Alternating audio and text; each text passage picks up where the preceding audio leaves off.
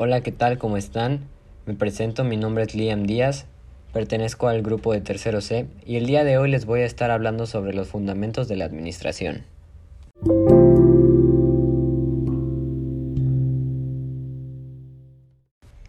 Capítulo 1. ¿Qué es la administración? Es el proceso que busca por medio de planificación, la organización, ejecución y el control de los recursos darles un uso más eficiente para alcanzar los objetivos de una institución. Su importancia es que permite utilizar técnicas y herramientas que logran aprovechar de mejor forma los recursos, lo que posibilita tanto la estabilidad, el mantenimiento y el crecimiento de los grupos sociales o de las instituciones.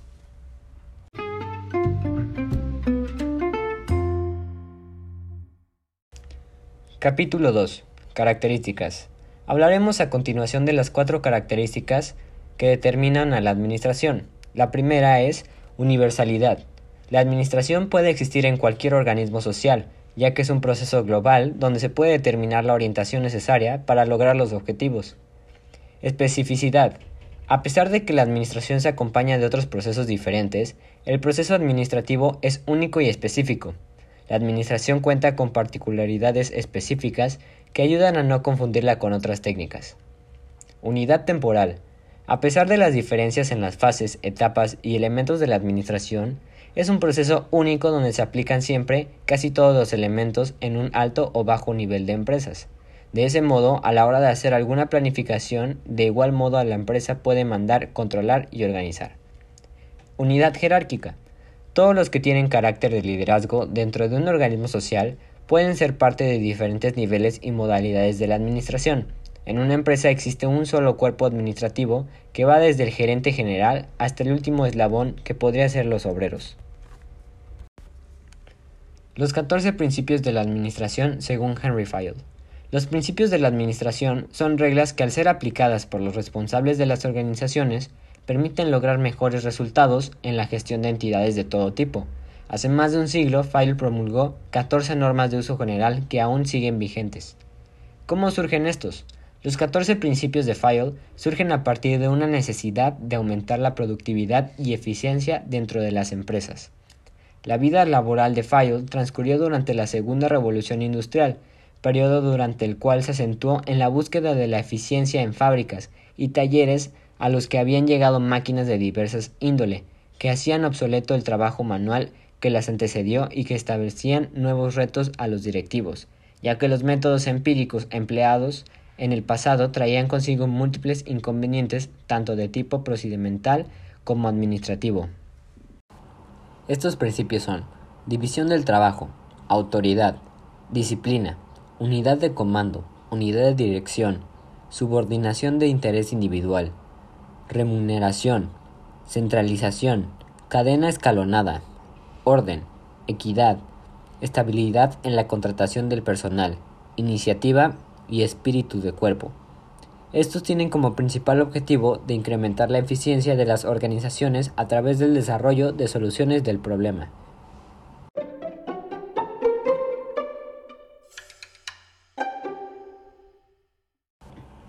Capítulo 3 en este capítulo hablaremos sobre la evolución histórica de la administración.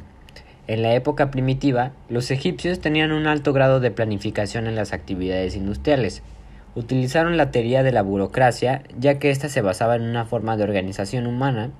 Utilizaron la jerarquía y prevaleció una dura coordinación de los esfuerzos económicos de todo el pueblo a fin de garantizar a cada uno de los miembros un alto grado de prosperidad. Los griegos también usaban el concepto de dividir el trabajo, utilizaban la organización para la clasificación de las formas de gobierno y su administración moderna buscaba armonizar los aspectos físicos y psicológicos del trabajo. Los romanos organizaban instituciones de manera eficiente y satisfactoria, dirigían muchas naciones dentro de su imperio. Julio César establece un sistema administrativo con diferentes grados de autoridad. En las culturas mesoamericanas, la Olmeca fue la primera en realizar una sociedad jerarquizada en Mesoamérica. Su organización política era teocrática y estaban organizados en tribus por un solo jefe llamado Chichimecatl. En los mayas existía una estructura de organización. en cuanto a ambientes económicos y políticos. Contaban con ejércitos, sindicatos, sistemas culturales, comercio, etc. Los aztecas implementaron un rígido sistema basado en el poder personal de la nobleza. Estaban integrados por los dominios de la Triple Alianza, tres lugares donde se daban órdenes. En la época feudal, la administración estaba sujeta al criterio del señor feudal. La mayoría de los siervos se convirtieron en independientes creando talleres artesanales. Los patrones trabajaban a un lado de los oficiales y aprendices en quienes delegaban su autoridad y se originaron los actuales sindicatos. Revolución Industrial.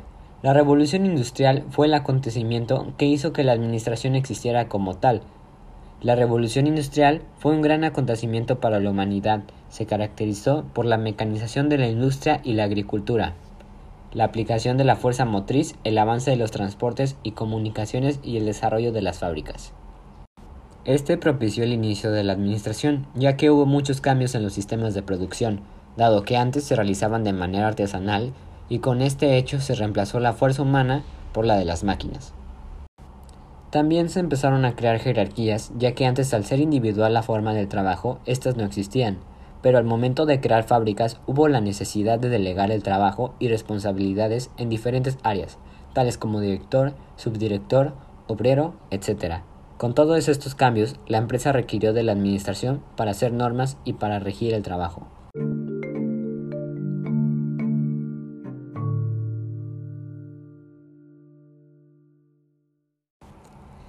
Capítulo 4. ¿Qué es la administración científica? La administración científica es una corriente del conocimiento, también llamada Taylorismo, que une al sector empresarial con la investigación científica. Surgió a raíz de una monografía publicada en 1911 por Frederick Winslow Taylor, que estableció los principios de la organización para las empresas industriales. Su filosofía se basaba en que hacer trabajar duro a las personas no era tan eficiente como optimizar la forma en que éstas hacían su trabajo. Los principios de Taylor. En 1911, Taylor publicó Los Principios de la Administración Científica, un documento que explicaba las pautas que debe seguir una empresa para alcanzar una producción industrial más eficiente. 1 era la reorganización del trabajo. Implicaba reemplazar los sistemas de trabajo ineficientes por métodos que redujeran los tiempos de producción y la cantidad de maquinaria necesaria. 2. Selección adecuada del trabajador. Implicaba evaluar la habilidad del trabajador para designarle un puesto idóneo. 3. Cooperación entre directivos y el plantel. Implicaba la creación de cargos intermedios para supervisar y asesorar a los trabajadores. 4. División del trabajo entre los responsables y los colaboradores. Implicaba definir de manera clara el rol de cada integrante de la organización. 5. Motivación de los trabajadores. Implicaba optimizar el salario de los trabajadores. Autores de la Administración Científica. Frederick Taylor se le conoce como el padre de la Administración Científica. Henry Robinson Town resaltó los aportes de Taylor, fue un innovador e intentó reformar la jornada de trabajo. Henry Lawrence Grant fue un discípulo y colaborador de Taylor. Prestó más atención en crear un ambiente que le permitía obtener mayor cooperación de sus trabajadores.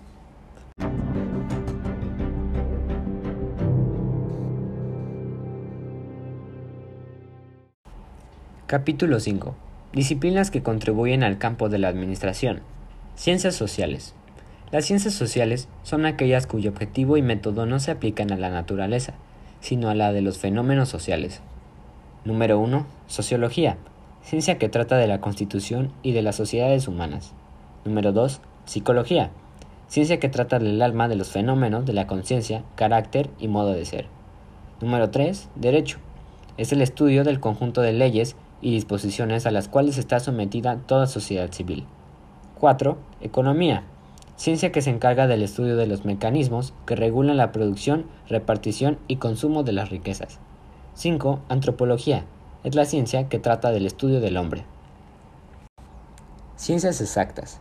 Son aquellas disciplinas que se basan en la observación y experimentación para crear conocimientos y cuyos contenidos pueden sistematizarse a partir del lenguaje matemático, tales como las matemáticas. Disciplinas técnicas aún no se han conformado como ciencia, pero utilizan y aplican fundamentos científicos. Su carácter es más bien práctico que teórico. como la ingeniería industrial.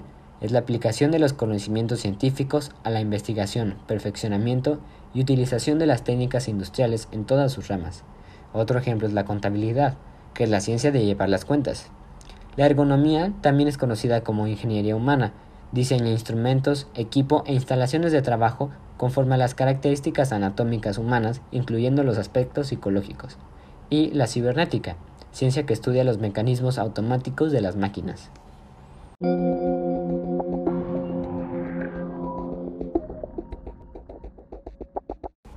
Capítulo 6. Conclusión.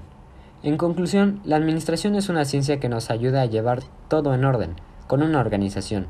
La administración no solo la encontramos en el ámbito profesional, sino que la administración está presente en nuestra vida diaria desde la toma de decisiones como cuando organiza tus actividades diarias. La administración es muy importante en la vida diaria, ya que sin ella no podríamos cumplir con nuestras metas y objetivos. Cada día aplicas la administración en tus actividades de tal manera que la organización del espacio y tiempo se coordinan correctamente entre ellas para cumplir tus metas y objetivos establecidos.